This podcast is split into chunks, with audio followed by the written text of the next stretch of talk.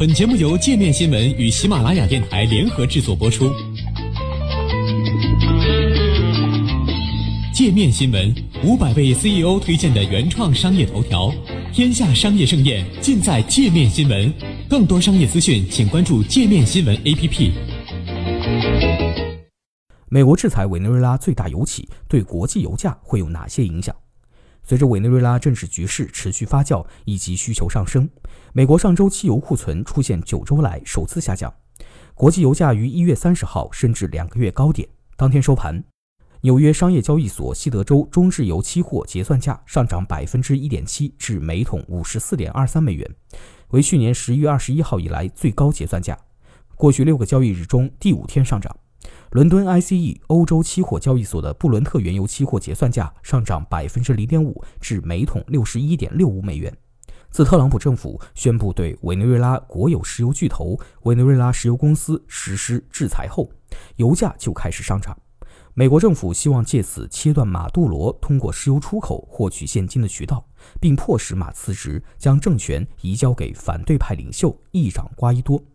研究公司 CFIA 能源股票分析师格里克曼指出，油价周三再度上涨，是因为市场还在消化特朗普政府对委施加的新制裁。制裁禁止美国企业进口委内瑞拉原油，至少除了已经在运输途中的，这可能对美国供给造成约五十万桶每天的冲击。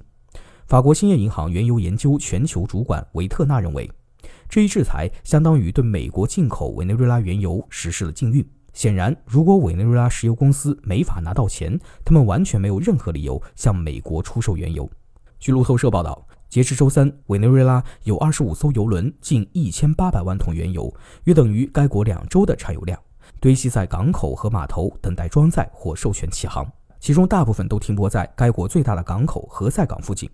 分析人士认为，虽然对委内瑞拉制裁可能冲击到原油流动，但对全球市场供给造成的缺口并不大。因为长期以来，该国的石油业就处在资金不足、管理不当的状态中。欧佩克的数据显示，委内瑞拉去年十二月的产油量略高于一百一十万桶每天，仅占全球原油供给的百分之一多一点。委内瑞拉能源资源丰富，含重油在内的石油探明储量为三千亿桶，居世界第一位。石油工业为其国民经济命脉。委内瑞拉石油公司成立于一九七五年，是该国最大的国有企业，世界第五石油出口商。而对委内瑞拉本国来说，其石油出口可能将面临重新洗牌。被美国拒绝的原油需要在亚洲市场找到新的买家，而美国炼油商则不得不寻找新的供应商来取代委内瑞拉原油。另外，多出的运输成本以及原油剩余将压低委内瑞拉的原油出口价格。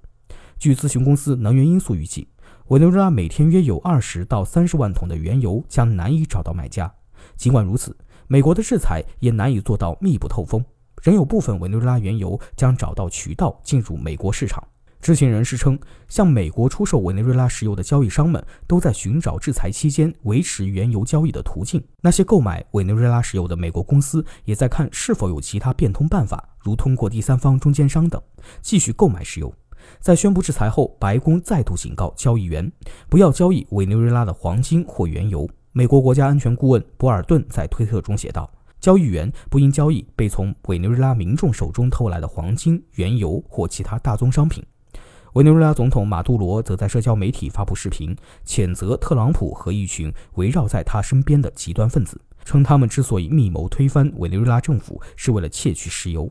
在视频中，马杜罗称美帝国的领导们是在阴谋染指我们的石油，一如他们在伊拉克和利比亚的所作所为。针对美国制裁委内瑞拉，中国外交新闻发言人耿爽在一月二十九号的记者会上回应称，中方反对单边制裁，有关国家对委内瑞拉的制裁将导致委内瑞拉的名声恶化，他们应该对由此产生的严重后果负责。除了对委内瑞拉的制裁，美国方面的数据也对国际油价形成了提振。美国能源信息署公布的最新周报显示，美国上周的原油库存仅增加了不到一百万桶，远低于预期的三百一十万桶。此外，美国汽油库存意外减少二百二十万桶，为去年十一月中旬以来首次下跌。有迹象显示，燃油需求正在增加，炼油活动则放缓了百分之二点八，产能利用率减至百分之九十点一。美国能源研究公司 Clipper-Data 大宗商品的负责人史密斯指出，炼油活动的减弱是季节性趋势，因为美国正在进入设备维护期，导致了汽油库存近九个星期来首次出现周度下跌。